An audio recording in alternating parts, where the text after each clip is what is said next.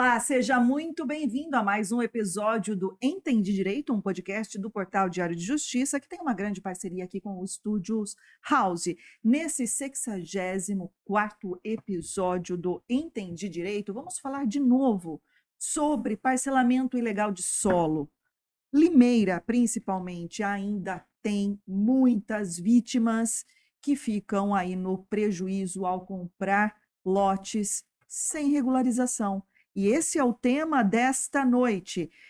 Terrenos sem regularização e os prejuízos de quem compra. Os convidados desta noite já estão conosco aqui na bancada, doutor Daniel de Campos, secretário municipal de assuntos jurídicos aqui de Limeira, e também doutor Fabiano de Moraes, ele que é advogado, também membro da Comissão de Direito Imobiliário da OAB São Paulo. Antes de cumprimentá-los, você aí de casa, que já sabe o tema, já pensa numa pergunta, tenho certeza que você tem uma pergunta a fazer aqui para os nossos entrevistados. Compartilhe este conteúdo com quem você sabe que precisa, de uma vez por todas, entender sobre o perigo de comprar lote sem regularização, hein, gente? Denis Martins, como vai? Tudo bem, Renata? Já cumprimento você, o Rafael Sereno, nossos entrevistados e a todos que nos assistem. Já deixo o convite pessoal a se inscrever no canal, compartilhe nosso conteúdo, curta e, como você mencionou, mande a pergunta que a gente vai estar atento aqui, Renata. Isso aí, Rafael Sereno.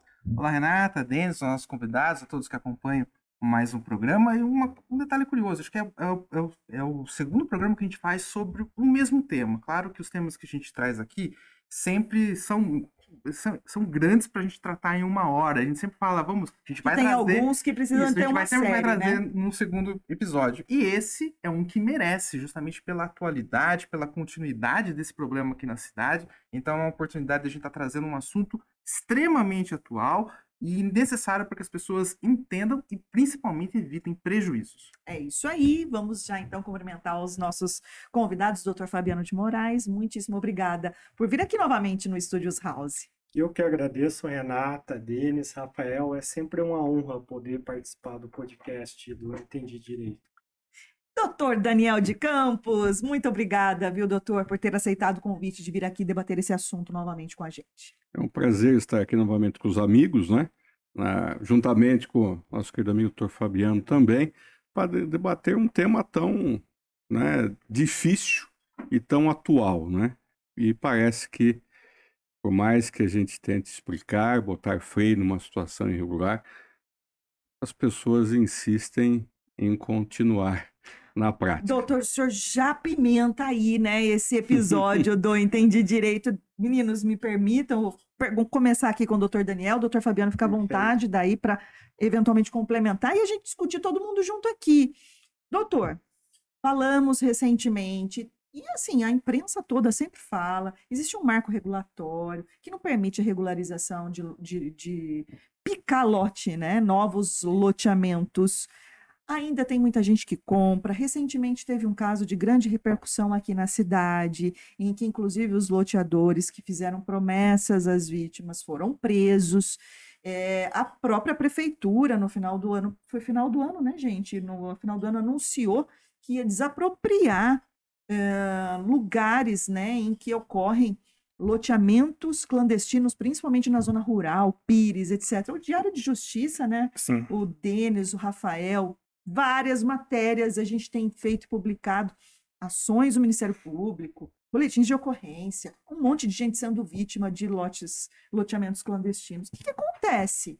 Que ainda continua tão em alta esse tipo de crime aqui na cidade. Infelizmente, Renato, o crime compensa. Né? Essa que é a triste realidade. Né?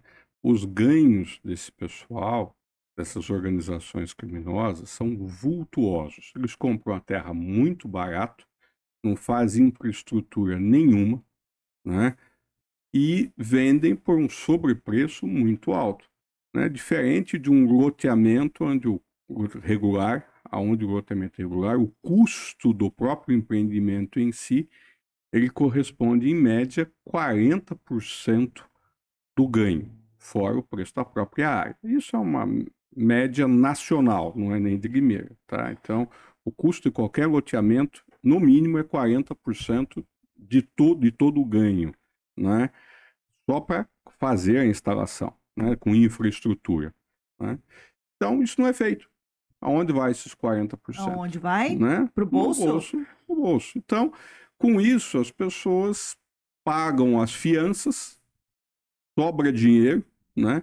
Pagam os profissionais para defender e estão comprando mais áreas para fazer. Né? Então, e as pessoas insistem em entrar também, entrar nesse golpe. Né? Se nós falarmos aí há 20, 30 anos atrás, 10 anos atrás, né? tudo bem. Mas saiu uma lei que falou, até aqui regulariza, daqui para frente não regulariza mais. A prefeitura aumentou o número de notificações de lá para cá. Né? São, em média, mil notificações por ano desse tipo de, de qualquer coisa irregular na, na área rural. Né? Fora isso, tem os embargos de obra, para qualquer obra. E, ademais, não funcionando, tem as demandas judiciais, que onde são, temos conseguido liminares em todas. 100% das ações que, que o município promove, né, nós temos conseguido liminares. E mesmo assim, né, as pessoas continuam vendendo, porque até tem aqueles que compram. Né? Aqueles que compram, dizer hoje que não sabem, alegar desconhecimento, já não dá mais, até porque você deve, vocês, os amigos devem lembrar que nós tivemos ano passado um debate na Câmara Municipal, né, um debate acalorado, né, onde esteve não só representantes da Prefeitura, da Câmara Municipal, da Comissão de Obras que estava promovendo esse debate, mas também veio o doutor Ivan Carneiro, promotor eh, do GAEMA, de Piracicaba, toda a região, né, que cuida dessa parte ambiental, e foi muito claro e preciso que tem o mar, tem a data do marco, não tem como regularizar o que vem depois e tudo que vem depois é crime. Foi taxativo. Isso não partiu da prefeitura, partiu do Ministério Público. Né? Então, e mesmo assim, e mesmo assim, depois de todo esse debate, toda essa discussão, casa cheia na Casa de Leis, né? Todo mundo lá que não dá para alegar hoje alegar desconhecimento, alegar ignorância. E note que mesmo a prefeitura anunciando que vai desapropriar, apontando as áreas apropriadas, pessoas continuam construindo nessas mesmas áreas, né? Estão investindo mal porque não vão receber aquilo que gastaram lá e a prefeitura vai desapropriar. Ô, Renato, tem uma pessoa mandando uma pergunta aqui, já queria aproveitar, doutor Fabiano, mandar um abraço para Ana Paula Xavier, que sempre nos acompanha, boa noite a todos, ela manda. E a Priscila Barros, eu vou emendar uma pergunta do doutor Fabiano, ela fala assim, até qual data está regularizado e pode haver regularização de outros? Então, eu queria que o doutor explicasse essa situação. A pessoa que adquiriu, até que ponto é possível regularizar ou não uma área? É, e o senhor que atua no, no direito imobiliário, é, tem algumas situações que são impossíveis mesmo de regularizar? Excelente pergunta. É, há uma dúvida muito comum que é a seguinte: todo imóvel dá regularização? Não dá. Conforme o doutor Daniel explicou, para que haja regularização, é necessário que tenha uma lei que autorize essa regularização. Então, em Limeira, nós temos a seguinte questão: existe um procedimento de regularização fundiária, inclusive, que é referência a nível Brasil, que é o que? É, os loteamentos ou as, as unidades, elas foram adquiridas até dezembro de 2016, elas podem estar aptas à regularização. Essa regularização, Renata, Denis, Rafael, ela não é uma mágica, ela não é automática, principalmente a lei municipal de Limeira. É necessário, a própria lei de regularização fundiária, ela usa o termo regularização de núcleos urbanos informais. Então, aqui em Limeira, nós temos núcleos urbanos, como no caso o bairro da Secap, o doutor sabe que era um, núcleo urbano com praticamente 40 anos e não estava regularizado, ele foi regularizado. E as áreas rurais de Limeira, inclusive eu represento algumas associações que conseguiram a regularização, elas já eram muito antigas e aquele perímetro ele já ele foi alterado por uma lei do plano diretor. Então a lei fala o seguinte: cabe regularização de imóvel rural? Cabe. porém esse imóvel ele tem que ter característica urbana. O que nós estamos vendo aqui na cidade são imóveis totalmente dentro do macrozoneamento rural que quer que no caso os compradores as pessoas querem estar aptas a essa regularização. Então, o marco temporal não é apenas o suficiente. É necessário sim que haja um marco temporal.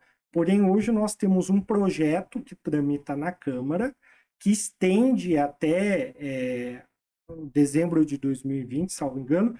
E o que acontece? Entra novamente na questão do núcleo urbano. Então, por exemplo, conforme o Dr. Daniel explicou, muitos núcleos eles são totalmente rurais. Não existe nem construção ou aquele zoneamento, ele não pode ser caracterizado como um, núcleo urbano. Então, no caso dessa essa telespectadora, ela perguntou sobre o prazo. O prazo ele vai até dezembro de 2016. Se ela morar em um loteamento, seja urbano ou rural, que foi constituída uma associação de moradores, ela poderá, através da associação, pleitear essa regularização e o município, no caso a prefeitura, vai verificar se é cabível ou não. Curioso que o doutor Daniel falou, Renata, é uma comparação com casos de polícia. Hum. É, a polícia sempre fala, ó, se não tem quem compra, não tem quem furta, porque a recepção é muito, a recepção, Receptação. a receptação é muito alta, então tem muita gente comprando. E, Mas aí e- também tem uma outra questão, né? É, Deve ter a vítima, o doutor Daniel pode falar, doutor Fabiano também, a vítima que Importante. foi enganada, enganada, isso, isso que eu ia chegar. enganada, que nem o doutor Daniel falou agora há pouco, né? A lei já existe há algum tempo, a gente tem debatido, a gente tem falado sobre a questão da, da regularização e tudo mais. A partir de tal data, não pode mais, não tem mais como regularizar. Mas, e aqui, e, a- e as pessoas que eu já ouvi falar, e vocês devem ter ouvido também, mas tem que dar um jeitinho, não pode dar um jeitinho? Vou contratar um advogado para dar um jeitinho na justiça. A pessoa, às ve- a- o, o vendedor, ele vende essa possibilidade, né, Renato? é. Ele vende a possibilidade de regularização sem existir, né? Só para obter o dinheiro que É, às vezes Para o... vocês terem ideia, nesse caso recente que a polícia esteve numa reunião né, e duas pessoas saíram presas, né, eh, nesse caso recente havia o embargo pela prefeitura de qualquer obra no local, que estava fora do marco temporal. Nós tínhamos entrado com uma ação judicial onde obtivemos liminar para que nada fosse construído, então já havia sido indeferido o processo administrativo de regularização, já havia embargo, já havia indeferimento do processo de regularização, como havia uma ação judicial com liminar, proibindo qualquer construção no local e qualquer comercialização. Né? E mesmo assim, as pessoas estavam fazendo, promovendo uma reunião, onde diziam na reunião, que foi o motivo ensejador da prisão, né, em flagrante, da parte dessas pessoas, onde eles diziam que, não, nós já entramos com o pedido e vai regularizar, mas já tinha o indeferimento e já tinha ação judicial. Agora, por quê? Como que eles estavam iludindo as pessoas? Eles, davam, eles davam, usavam de um expediente de fazer um pedido de regularização daquilo sabendo que não vai regularizar, né? porque está fora do marco temporal. Então, eles têm o número processo. Ele fala, ah, teu número processo existe, é verdade.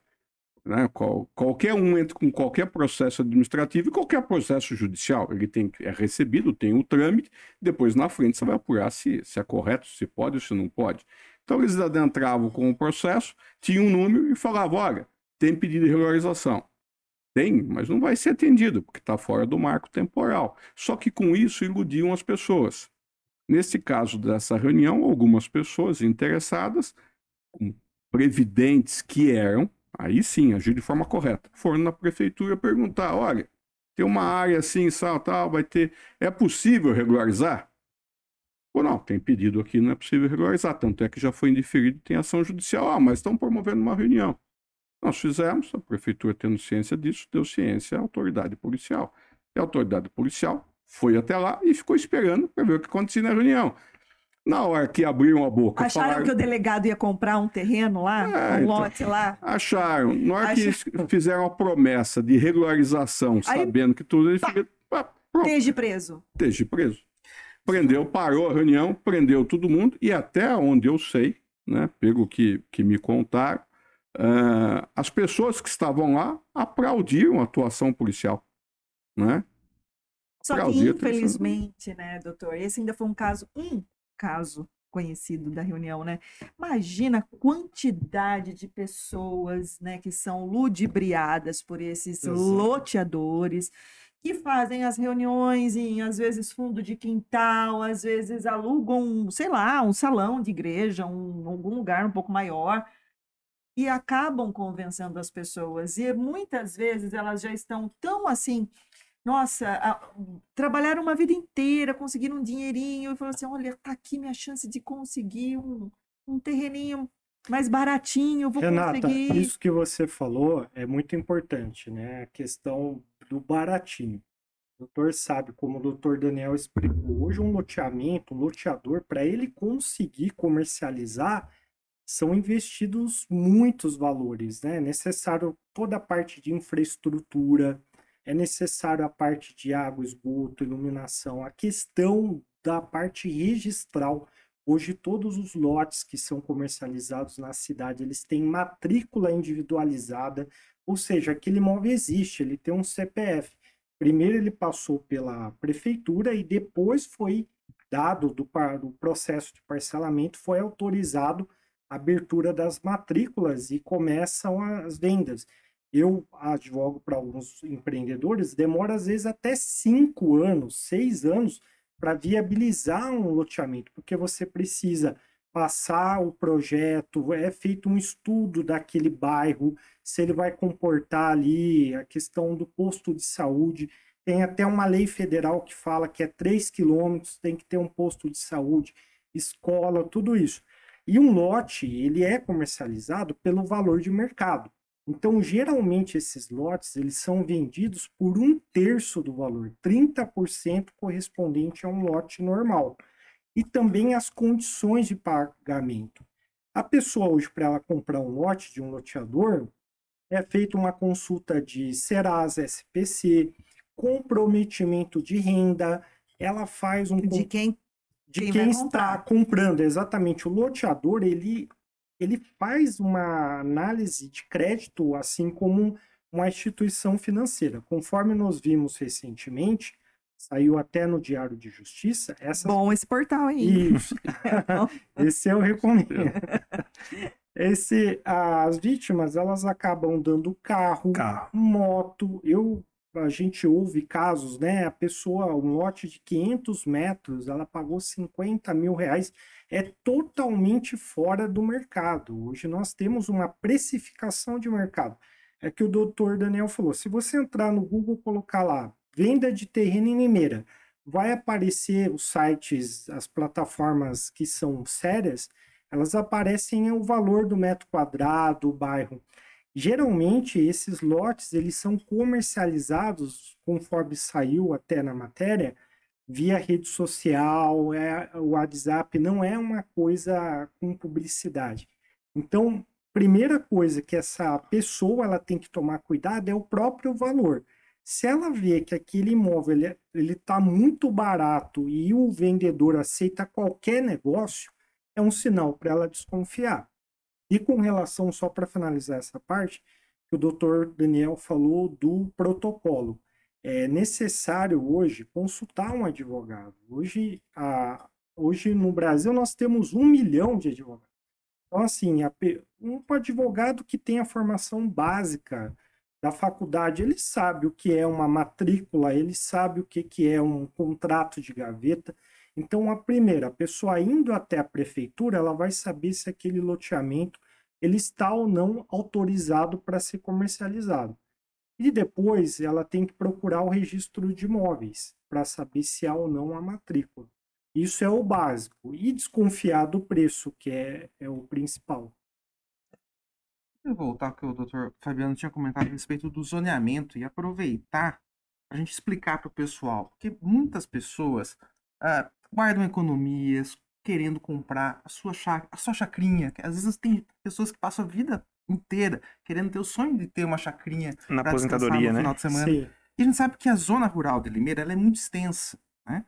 Mas, ao mesmo tempo, o plano diretor coloca uma extensa região, e eu queria que o doutor Daniel também explicasse, uma macrozona rural de proteção aos mananciais, que é toda aquela região do perto do córrego ali do Pinhal, é toda aquela extensão Barco dos Pires, enfim, é uma área gigantesca ela tem uma importância para o município em termos de sustentabilidade, recursos hídricos, enfim. E aquela região é uma região muito bonita e que e muita gente acaba querendo fazer loteamentos, picar ali para começar a vender. Então, eu queria que, doutor Daniel, que você, o senhor pudesse explicar essa região, essa zona de proteção de mananciais. Uh, as pessoas veem uma oferta de lote naquela região. O que as pessoas precisam ficar atentas? Quais características que podem indicar para ela que, que, aquilo, que a, aquele terreno está numa região protegida que exige uh, uma série de, de, de requisitos para que a regularização ocorra? Como que a gente pode orientar? Primeiro que acho que nem vende, né, doutor? Se é APP, talvez. Justamente. Olha só, o doutor Fabiano muito bem explicou um, uma situação que é o prazo para você poder regularizar um loteamento regular, tá? Para venda. Hoje, a prefeitura, não só em razão do seu próprio trâmite interno às nossas burocracias, mas as exigências legais para regularização, para você colocar à venda um loteamento, ele não tem projeto aprovado em menos de dois anos. É de dois anos até seis anos dependendo do local onde vai ser feito, das exigências. Tem, tem um estudo de impacto ambiental, de impacto de mobilidade. Então, tem, tem que fazer mitigações muitas vezes. Antes de soltar a venda, tem que mitigar os impactos, compensar os impactos. Né? Não é simplesmente a pessoa faz um loteamento e está vendendo. Não está, isso não existe na cidade, em lugar nenhum. Né? Então, tem toda uma burocracia a ser vencida e essa burocracia é necessária para que não surjam loteamentos e depois fique é, um, é, chamamos de desenvolvimento sustentável. Né? Hoje você elimina a área permeável, você cria enchentes. Né? Nós vemos isso na cidade. Né? Então você tem que fazer projetos de galerias, como você vai absorver isso, tudo mais. Então isso é, é demorado né? e é difícil, é complexo, exige inúmeros projetos de alta complexidade. Né? Agora, a pessoa compra uma, uma um sítiozinho área rural e já começa no dia seguinte tá picando e vendendo, né? Em área de manancial. É óbvio que está errado. Não precisa, desculpa, não precisa ninguém, ninguém especialista para dizer que está errado, né? Para fazer um loteamento na cidade é complexo. Fazer um loteamento lá, os caras compram num dia, no outro tá picando e vendendo. Né? É óbvio que está errado. Né? Principalmente na área de manancial. A prefeitura, todas as áreas que são, que são de APP e mais a que tem manancial, tem, é muito mais difícil as aprovações. São muito maiores as exigências. Né? Então não é simples assim. Quando você fala Pires, Pinhal, Frades, toda aquela região, né, ela tem uma importância para o município, para, as, para os recursos hídricos do município, extremamente importante. Porque toda aquela região, elas acabam contribuindo, os mananciais, eles desembocam no Ribeirão do Pinhal, do que Pinhal, desemboca no Jaguari, ali... é onde tem a fonte de captação que a gente bebe água da E depois falta água, ninguém sabe por quê, né, Renato? Justamente. Então, é, nada disso é simples e singelo. Agora, montou, começou a picar, né? como o doutor Fabiano muito bem disse, hoje as pessoas, para comprar qualquer coisa, né, ela tem que se acautelar. Né? Desde uma compra na internet, né, que muitas vezes você compra e não recebe, né? Quando você vai comprar um carro para ver se não tem multas, Exatamente. se não tem tantos, não tem penhora. Quando você vai comprar um terreno na cidade, um apartamento, um terreno, uma casa, o que o cartório já pede para você, né? Me traz todas as certidões negativas para constar na escritura, para ver que não tem problemas, ou que você está assumindo aquela obrigação, todos aqueles débitos do terreno, né? Então você se acautela, procura um profissional. Aí você vai comprar uma área suspeita, né? barata. Né? O que é barato sai caro, não entrega. Aí, e não procura um profissional do direito. Né? Muitas vezes o profissional do direito é um custo barato perto do prejuízo que vai ter. Que É preventivo, que... né? É preventivo. Sim. Depois pagou. E na cidade, nós aqui, não precisamos nem falar do número de advogados no Brasil. Na cidade, nós temos mais de mil advogados. Todos aí, acho que capacitados. 1.200, 1.300, mais inscritos ou menos. uns É. 1.700, né? atuando pelo menos mil. Quer dizer, existe a possibilidade de pelo menos perguntar, doutor, dá uma olhadinha aqui. Não, mas não quer um, não quer um advogado, né? Não quer. É possível, é possível. Não é aconselhável, mas é possível. Pode ir no cartório de registro de imóveis, muito bem, falou o doutor Fabiano. Pode ir na prefeitura, secretaria de urbanismo. Ô, esse, esse negócio aqui, essa, essa área rural que estão fazendo isso, é possível? O pessoal lá vai responder, olha, não entre nessa, como está dizendo, né? Está dizendo. Então, informação tem, né? Agora, se você vai atrás dela, né? É outra história. Se você não vai atrás, não pode culpar depois. "Ah, A informação não chegou. A informação está disponível, você que tem que ir atrás, o interesse é seu. É isso aí. E a, e a gente tem falado tanto, né? Vai na prefeitura, vai no cartório de da prefeitura, vai no, no urbanismo, pede para chamar o pessoal lá que, que é responsável por isso. Chama o Matias, por exemplo, que acabou de mandar uma mensagem aqui, Matias Razo, secretário de urbanismo, desejando boa noite, que está acompanhando aqui o podcast. É isso aí. Matias, obrigada, viu, pelo prestígio e também pode passar lá na fazenda, onde está o senhor José Vidotti, que também está acompanhando aqui. Estou aqui na audiência. Um abraço, Vidotti. Obrigada, viu, por sua participação. E temos aqui também a participação do Reginaldo José da Costa, desejando boa noite a todos. É o Reginaldo. Doutor Reginaldo Costa, é, um abraço, doutor Reginaldo. O Anivaldo Tonieto Júnior também desejando boa noite a todos. O William também aqui, e ele faz uma pergunta, né, Denis? Isso, ele fala assim, ó, como vamos fazer com o loteamento de 2016 até 2023 que já tem moradores? Aí, antes de perguntar, deixa eu só, com- Uhum. só co- completar aqui. O Célio Zimmermann desejando boa tarde. É boa tarde ainda, né? Nem escureceu tanto assim, né? Eu concordo, Célio, para, parabenizando a iniciativa do Direito ao Vivo. Obrigada, viu, Célio? E o Vidote aqui também no YouTube. Ó, você aí manda sua pergunta, faz como eles, manda sua pergunta, seu comentário, que dá tempo aqui de reproduzirmos os dois entrevistados.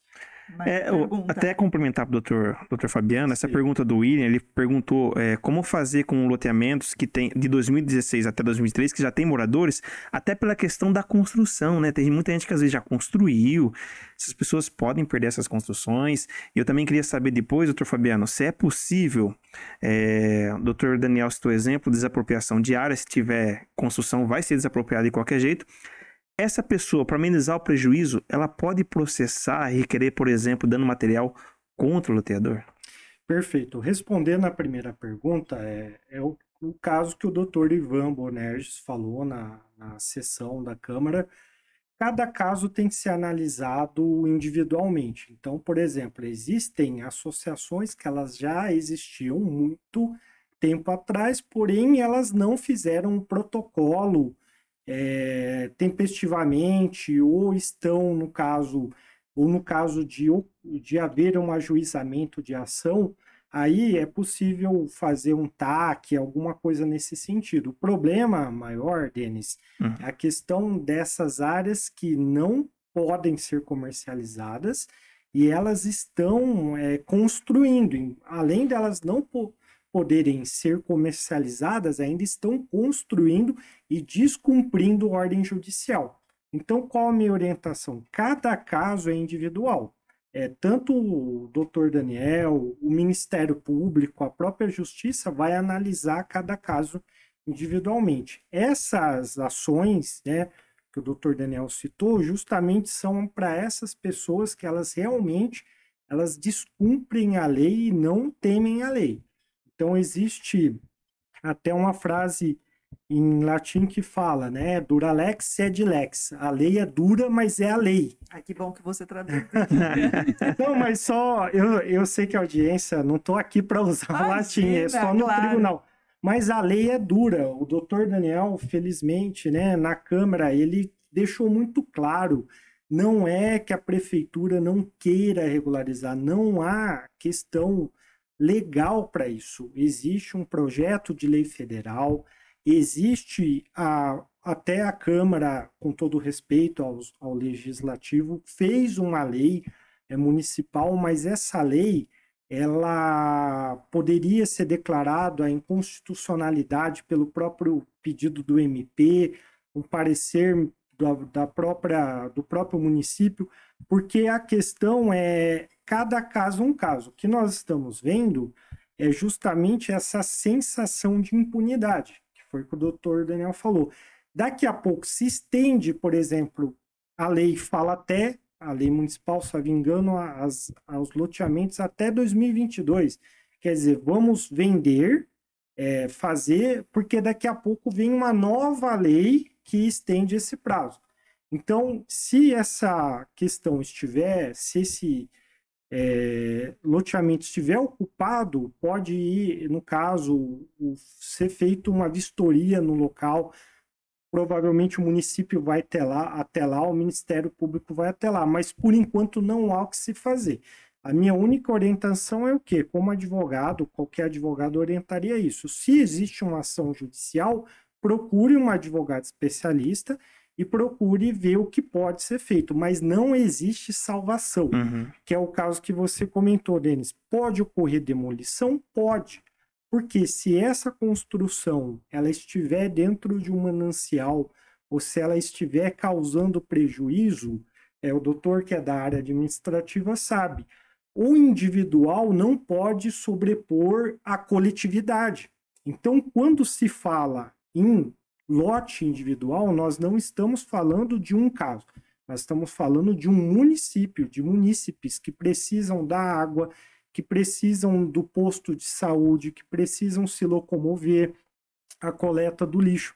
Então, cada caso tem que ser avaliado individualmente. Se realmente houver um embargo com pedido de demolição, cabe uma contestação. Todo mundo tem um direito à ampla defesa mas geralmente esses pedidos eles estão fundamentados. Todos os pedidos do município, eles tanto que nós não temos um caso no nosso escritório de defesa nesse sentido. Por quê? Todos os pedidos estão fundamentados com laudo, tudo dentro da lei. Uhum. Mas cabe a ela procurar um advogado nos dois sentidos, para regularizar se houver uma possibilidade e se defender judicialmente da, do pedido de demolição. É importante, até complementando o doutor Fabiano, é o seguinte: a pessoa, é, quando compra de uma empresa né, um lote regular né, e acontece alguma coisa, ela tem, ela tem para quem reclamar, ela tem quem processar. Né? Agora, as pessoas que estão comprando esse tipo de lotes irregulares, ilegais, na área rural, esse pessoal não tem lastro nenhum simplesmente somem no mundo e dizem na maior cara dura: não devolvemos dinheiro.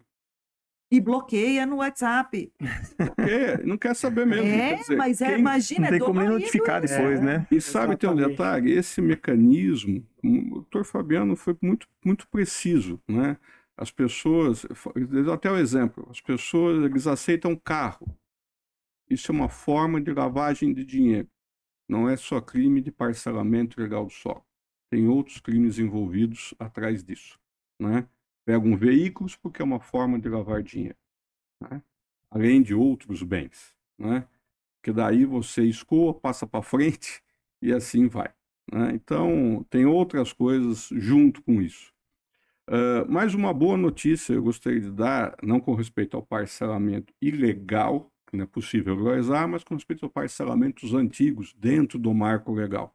Nós tivemos, eh, esta semana, dois, eh, do- dois núcleos que já saíram, já saíram os registros. Vários já saíram o CRF, que é o certificado, né, de regularização fundiária pela prefeitura.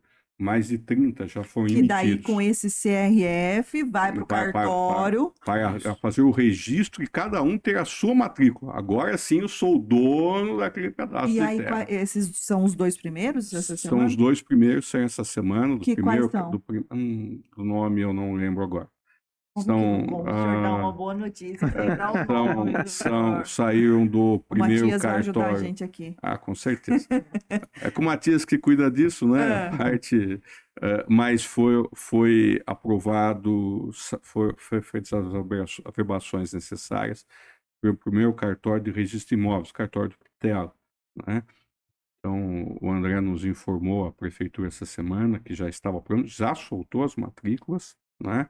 Uh, que isso significa o quê? Que aquilo que está dentro do marco regulatório, dentro da lei, é possível regularizar. Aquilo que não foi possível regularizar nos outros governos, porque as leis não estavam adequadas. Não basta ter lei, tem que ter uma lei adequada. Né? Tanto é que no passado tiveram leis, mas elas não eram adequadas. Somente quando saiu o permissivo federal, o município estava autorizado a fazer a sua lei e daí sim regularizar. Né? Então, se o município quiser aumentar o marco regulatório, ele não pode, porque o marco é federal. Né? E se o federal aumentar, o município tem que aumentar? Não, não tem que aumentar. E digo uma coisa para vocês, que isso é importante que a população saiba. Não basta o prefeito querer. Não basta os vereadores votarem. E, por força da legislação federal, há de ter um plano diretor na cidade. E o plano diretor, quem estabelece aquilo que vai, que o prefeito pode mandar para a Câmara e que os vereadores estão autorizados a votar, é um conselho, né? que tem um conselho formado paritariamente por membros da prefeitura e por membros da sociedade civil, que é o COMPRAN, Conselho de Planejamento, ele vai à luz do plano diretor e dos interesses municipais, né, autorizar o prefeito mandar a lei. Se, o, se ele não autorizar, o prefeito não pode, é inconstitucional. Se dá na telha do vereador de fazer a lei, eu não quero saber do prefeito ou do condefário, como alguns chegaram a dizer. Né? A casa de essa lei é inconstitucional, não pode.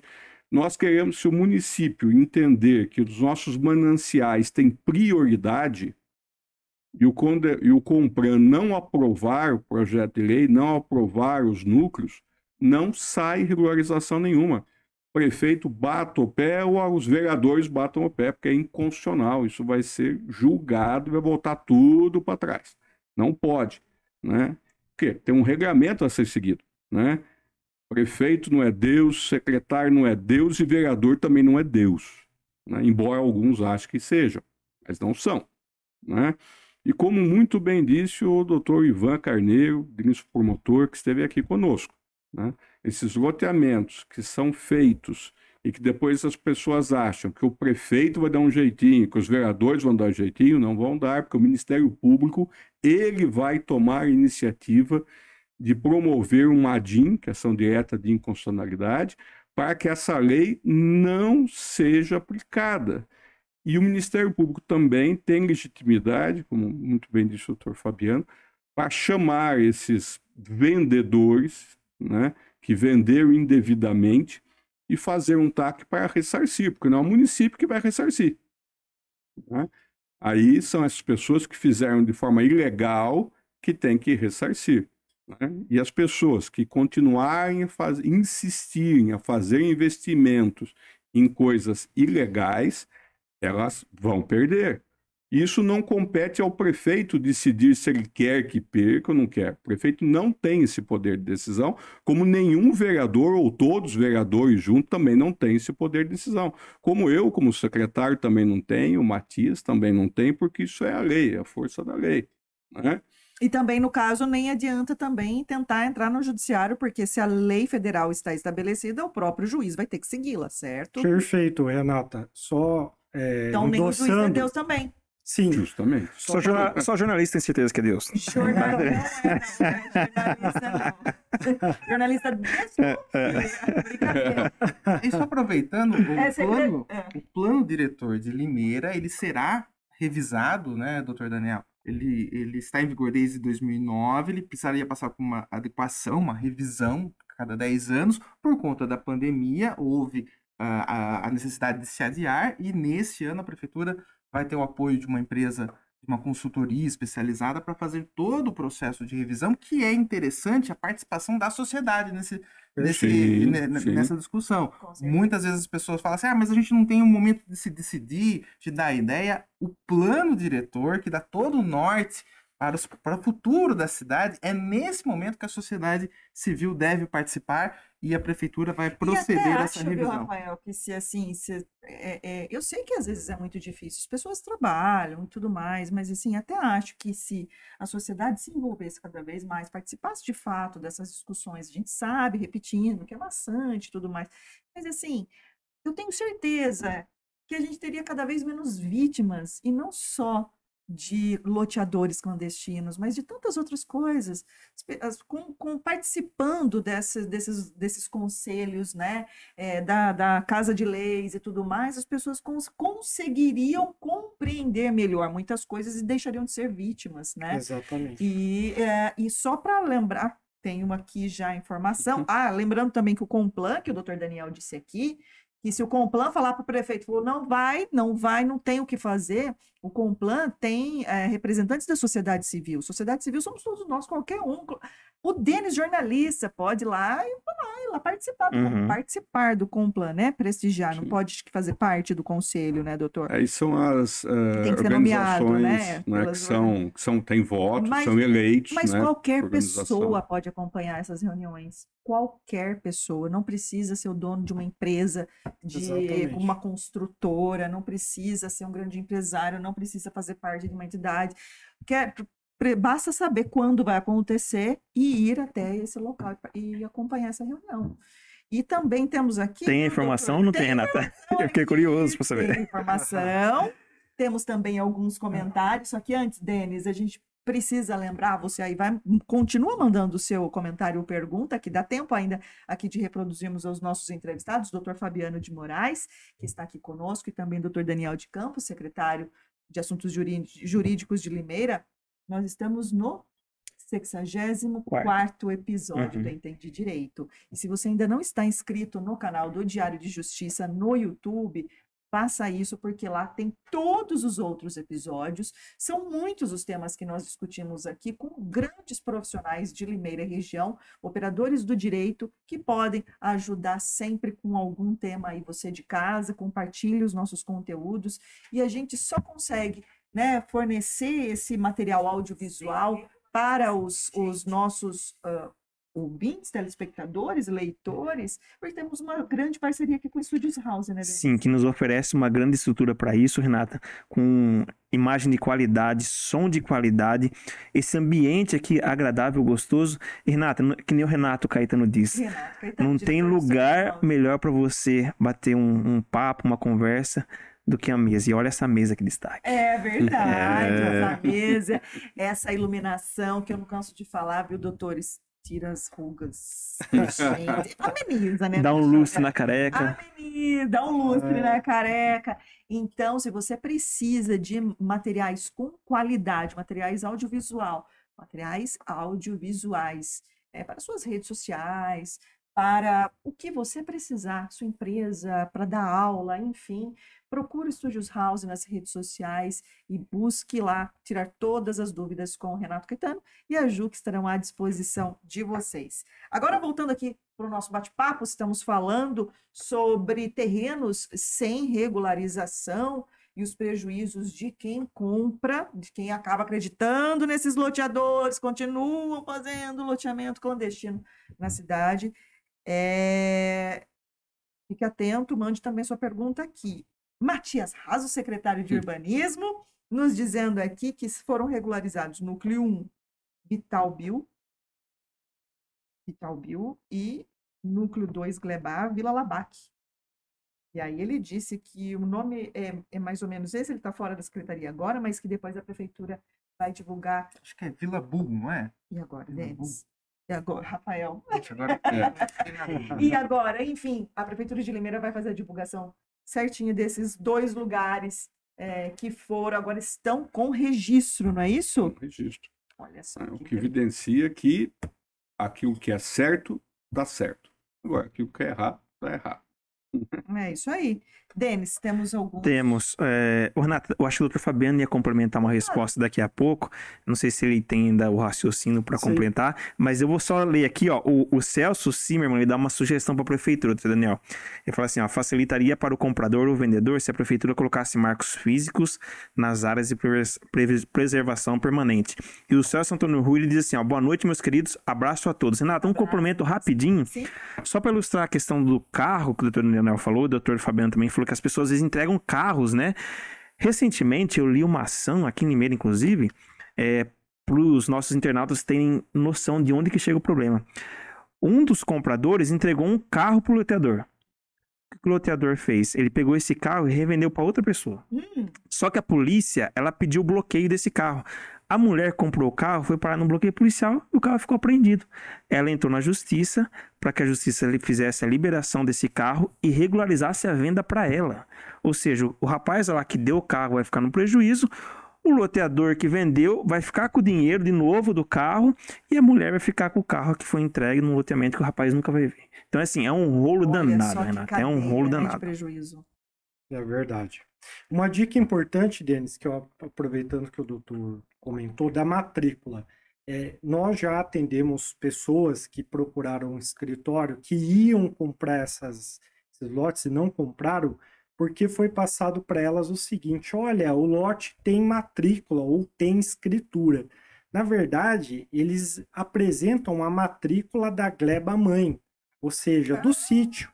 Então, de fato, existe uma escritura, mas a escritura de um imóvel rural, ou a matrícula de um imóvel rural. Quando se trata de imóvel regularizado, é como se fosse um CPF. Ele existe um CPF para aquele imóvel. Então, tem que ter uma matrícula do lote individualizado, tudo certinho.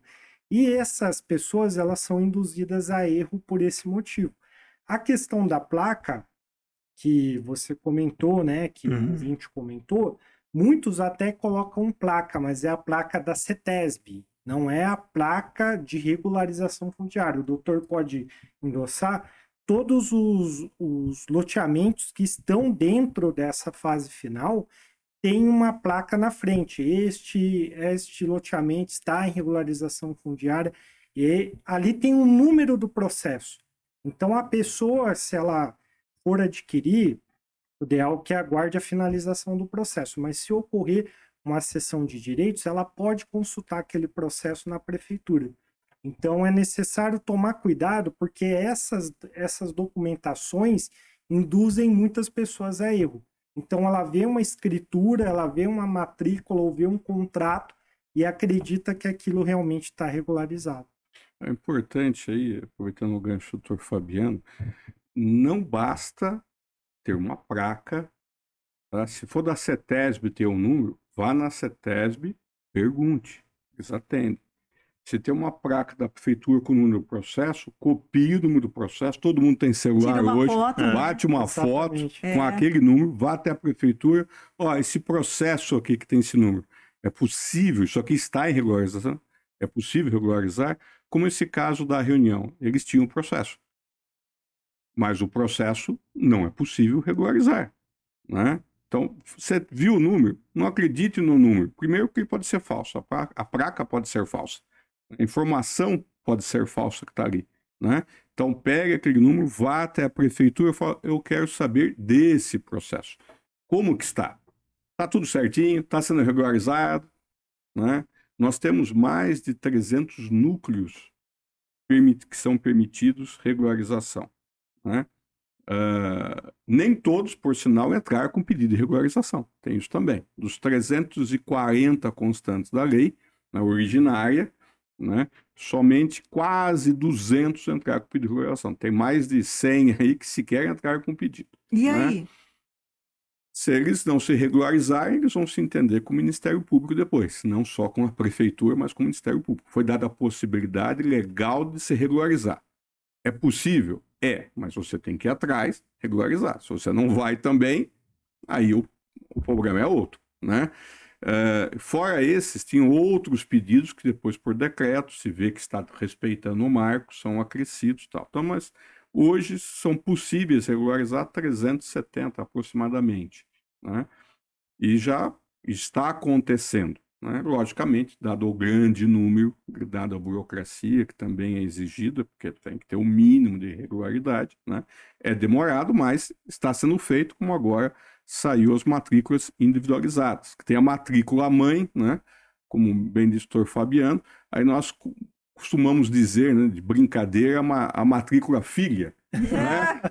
A filha, aquela que vem da mãe, né? que vem justamente são as individualizadas né, que a mãe deu origem, que é a subdivisão, né, que dá aí sim dá a matrícula da fração, que é aquele lote, né?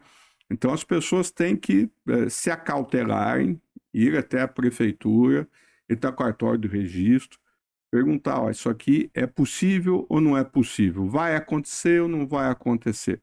Vai atrás da informação, que a informação é fácil, está disponível, né? É não sai ir... acreditando em qualquer um. Em, em mensagem que vem do WhatsApp, às vezes fazem umas artes bonitas lá, né? Tudo parece. E corre muito no WhatsApp, né, Renato? É... que tá no Facebook. Não, preço atraente, né, Fabiano? Preço atraente. Preço atraente é o principal. E viu, uma, o doutor Fabiano ele mencionou que tem a matrícula da mãe, mãe certo? Doutor Daniel, tem alguns casos que a prefeitura é, identifica que o dono dessa matrícula mãe está envolvido na situação, porque muitas vezes a pessoa vende uma área grande, aí esse comprador ele pica os lotes em lotes menores, então ele é o responsável. Mas tem caso de o sitiante da área mãe estar envolvido também? Já identificou caso assim? Tem, tem na verdade, tem são os mais variados casos, né? Desde quem vendeu e falou e acha que está tranquilo, né? Eu vendi, uhum. quem vai fazer errado é outro, não sou eu, né? Mas ele vai estar envolvido ele vai ser chamado, vai ser chamado a explicar, até porque normalmente ele não fez escritura. Ele vendeu por hum. contrato e o outro Entendi. saiu vendendo. Então hoje, quem vende também hum. fala, ah, eu estou vendendo, quem está picando é o outro, né? Ele pode estar tá terceirizando isso. Né? Uhum. Né? Então achar que está passando para o outro, o outro está fazendo errado, não tem mais sobrar nada para ele, está enganado. Né? Tem pessoas que venderam de boa fé, né? mas tem aqueles que simplesmente usaram de laranja. Uhum. Né? Como tem aqueles que compraram de boa fé, e tem aqueles que compraram e falaram, não quero nem saber o que a prefeitura está dizendo, o que o promotor está dizendo, o que o Diário de Justiça está é. dizendo, então nem eu vou construir aqui. Eu vou construir e não quero saber, é meu e vou construir. E aí a vai, prefeitura... vai responder para o processo crime também. Então, aí a prefeitura vai e fala assim, nada disso está adiantando, Vamos desapropriar. Aconteceu em três situações, por enquanto três, né? Desapropriar três lugares na zona rural. Vamos desapropriar porque não está adiantando mais nada. Aí vai, aí a pessoa vai falar assim: quero ver quem vai desapropriar isso daqui. Quero ver, eu já tenho casa, já estou construindo aqui, eu quero ver, vou dar um jeitinho de regularizar. E aí, doutor? O importante é as pessoas saberem o seguinte: a prefeitura ela tem o ela tem o poder né, de expropriar, de desapropriar qualquer coisa, comprovado o interesse público. Se ela resolver, em razão do interesse público, desapropriar um prédio inteiro para fazer uma galeria lá embaixo, ela desapropria e faz a galeria, porque a galeria é necessária para o interesse público. Então, se ela faz isso com um prédio, faz isso com prédios comerciais, para passar uma rua, né? para fazer um, qualquer benfeitoria que é necessário, para fazer uma escola, para fazer um, um UBS, se ela faz isso na área urbana, quanto mais na área rural. Né? E ela vai pagar o preço que tem que pagar. Qual que é? O justo preço, o preço de mercado, o que aquilo vale. Né? Agora, na área rural, falei, vou desapropriar essa área. As pessoas vão lá sabendo que vai desapropriar, que está embargada qualquer obra e constrói, yeah. o que elas vão receber é o preço da área, não o preço da construção. Mas aí esse preço da área, esse preço da área ele vai para o rapaz que comprou ou vai para o dono da terra toda? Vai para a justiça. Para todos os efeitos, é. o dono é o dono da matrícula. Aí cada um Vai, é, é da matrícula mãe. É. Cada um vai em juízo depois. Olha só, Renata. Não quis contratar advogado, né, doutor Fabiano, para ver Exatamente. se era regular ou não. Depois vai ter é. que contratar advogado para entrar no processo e falar: olha, eu tenho uma partezinha disso. Esse dinheiro correspondente a isso, a essa fração é minha. Ou seja, tem o risco de ficar sem o dinheiro ainda. Da E desapropriação. daí, nesse caso, E não vai- vai poder falar assim, não, eu vou lá e vou me apresentar, defender. né? Não pode, tem que ser advogado. É, não tem jeito. Justamente. Não tem jeito. É como diz a Constituição, advogado é indispensável à administração da justiça. Então, né, tem que. Exatamente, doutor. Essa questão, Denis, é, da comercialização é bem importante falar que não só a responsabilidade hoje ela é do loteador. Ah. Ela é do loteador, ela é também do comprador no que tange a questão ambiental. Há julgados em alguns estados que o possuidor ele responde solidariamente pelo dano ambiental. Então, aquela pessoa, aquela multa ambiental que o Ministério Público aplica, que não é uma- um valor baixo, ela é distribuída para os CPFs que estão ocupando o local, uma vez que foi é, identificado o dano ambiental. Então, além da pessoa correr o risco de perder todo o dinheiro que ela pagou, ela ainda pode ficar com uma dívida para pagamento de dano ambiental que geralmente ela não sabe, ou por desconhecimento, ela acaba furando um poço ou fazendo alguma coisa em uma outra área até que não poderia mexer. Mas isso também ocorre. Também, o, é, ontem saiu no Diário de Justiça Gosto desse a co... Eu também. Sou fã número um. É, a comercialização. Então, vamos falar que envolve o loteador, envolve quem vendeu, pode envolver o corretor ou falso corretor, envolve advogado, se participar desse modus operandi, fazer contrato, receber dinheiro, porque sabe, engenheiro que fez esse projeto de parcelamento. Então, assim, o Ministério Público ele tem atuado na questão da responsabilidade solidária de todos os envolvidos. Então, é importante também que quem vai é, trabalhar nisso tome esse- essa cautela para não se envolver com isso. A resposta fez jus ao nome do programa, viu?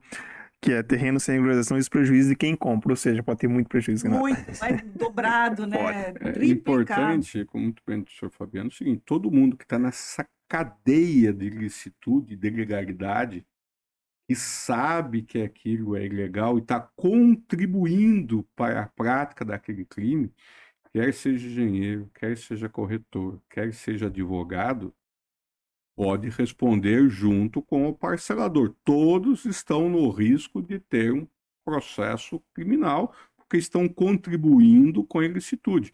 Aí não basta dizer eu sou profissional, não estou executando um serviço. Mas calma lá, é ilícito. né? É igual advogado ou engenheiro ou médico que tem dever de salvar a vida ajudar a matar. Né? Você está ajudando no ilícito. Ah, não, não, eu estou aqui só dando uma assessoria para que a Tô, pessoa só tô aqui perto. só. pessoa cometa a eutanásia devidamente assistida pelo médico. Não pode eutanásia no Brasil, horas. Então, o médico está praticando um crime, não adianta, né? Assim, o advogado sabe que aquilo é irregular. Eu estou lá contribuindo, estou fazendo contratos, estou auxiliando, estou assessorando, sabendo que na prática corre, corre o risco de responder criminalmente. Uhum. Assim, os corretores, ainda mais, como muito bem disse o doutor Fabiano, que tem aqueles que se apresentam como corretores e E não nem são. né? Então, são dois crimes, né? Tanto de contribuir com a coautoria em parcelamento legal, como falsidade ideológica, né? É. Que está passando por corretor, sendo que não está inscrito no CREA. Bom, acho que a gente tem No Cresce, né? No CREA. Ficou, né? Fechou bem, né, Fechou, doutor Daniel, com fechou, essas fechou. explicações. Ou seja, Só para todo mundo. sobra para todo mundo. Você vai, a gente está bem preocupado com as vítimas, né? Os loteadores, a Sim. gente quer mais é que, que sejam pegos mesmo, que se ferrem, não é? Porque se fica fazendo um monte de vítima por aí, quer mais é que se ferrar, né, gente? E as vítimas têm que procurar, claro, todos esses órgãos aqui que os doutores acabaram de orientar. E se você pegou esse programa agora no finalzinho da metade, ele vai ficar disponibilizado no canal do Diário de Justiça no YouTube. Você pode acessar a qualquer momento, você pode reassistir este episódio, encaminhar para quem você acha que precisa entender melhor o que está acontecendo, para não ser mais uma vítima, né? E esse conteúdo também fica no Spotify logo mais. Doutor Daniel, muitíssimo obrigada, viu? Mais uma vez, acho que sempre bom a gente sempre esclarecer, mesmo que seja repetitivo, maçante, né? Doutor Fabiano também falou já bastante sobre isso. A gente precisa falar sempre, né, doutor? Sim, eu acho que é. E a importância aqui do, do programa de vocês, desse podcast, tratando desse tema, que é levar informação. Né? As pessoas têm que, têm que ter acesso à informação, têm que procurar e têm que estar disponível. Aqui, depois, qualquer um pode ver todas essas informações que estarão lá na internet, uhum. é só uhum. procurar, vão ter acesso. Né? Eu quero também agradecer essa, essa possibilidade de estar aqui, muito bem acompanhado, não só dos amigos, mas também do doutor Fabiano, Obrigado. que dá a honra de compartilhar esse, esse momento e prestar esse esclarecimento à população, esse serviço público essencial, de esclarecer as pessoas, né? Porque aquelas têm, têm vítimas, mas aqueles que insistem deixaram de ser vítimas. Né? Então, com esse esclarecimento aqui, as pessoas têm que parar e refletir né? Até aqui o foi vítima. E daqui para frente? Né? Ficou então, alerta. Isso aí, obrigada mais uma vez, viu, doutor? Doutor Fabiano de Moraes, eu não errei seu nome hoje. Eu sempre chamo de Fábio de Moraes. Um abraço, Fábio de Moraes, da POS. Doutor Fabiano, muitíssimo obrigada, viu, novamente por ter vindo aqui. Sempre muito é, bacana é, te ouvir falar e esclarecer sobre estes, estes temas. Eu agradeço pela oportunidade, Renata, Denis, Rafael. É sempre uma honra poder participar e ajudar a população. A gente está aqui para levar informação e o podcast de vocês é tá cada vez melhor, recebendo convidados em diversas áreas do direito e sempre podem contar comigo. Muito obrigado. Nós que agradecemos. Muito bom, né, meninos? Foi muito bom, Renata, esclarecedor o assunto. Assim, né? É, para mim ainda vale. É, sem, sem querer ofender o Rafael. Mas, Renata, eu agradeço o pessoal que participou com os comentários, o pessoal que se inscreveu no canal e aproveitar, Renata, fazer o convite para o pessoal conhecer nossos nossas outras redes de comunicação, né? Temos o Instagram, Twitter, LinkedIn, estamos também no Telegram. Facebook, Telegram. É toda uma rede para levar informação, Renato. É isso aí. Rafael além, além do WhatsApp, né? Além do WhatsApp. É, do WhatsApp, exatamente. excelente, né, Renata? E será que a gente vai ter que ter um terceiro programa sobre esse tema? Olha, eu tô achando eu acho que, que sim. perante a realidade, perante a quantidade de ações que a gente tem visto da prefeitura entrando na justiça, esse assunto ainda Uh, vai dar muito, vai render muito, muito tema. Eu acho que a gente tem que cumprir realmente essa função social de levar informação e procurar dar esclarecimentos para a população. População melhor informada cai menos no prejuízo. É isso aí. Você então, lembrando novamente, tem esse conteúdo todo à sua disposição, tanto no canal do Diário de Justiça, no YouTube, quanto no Spotify, logo mais Entendi Direito. Muito obrigada. Você que nos acompanhou até aqui. Na próxima semana a gente está de volta com um novo tema e novos entrevistados. Até lá.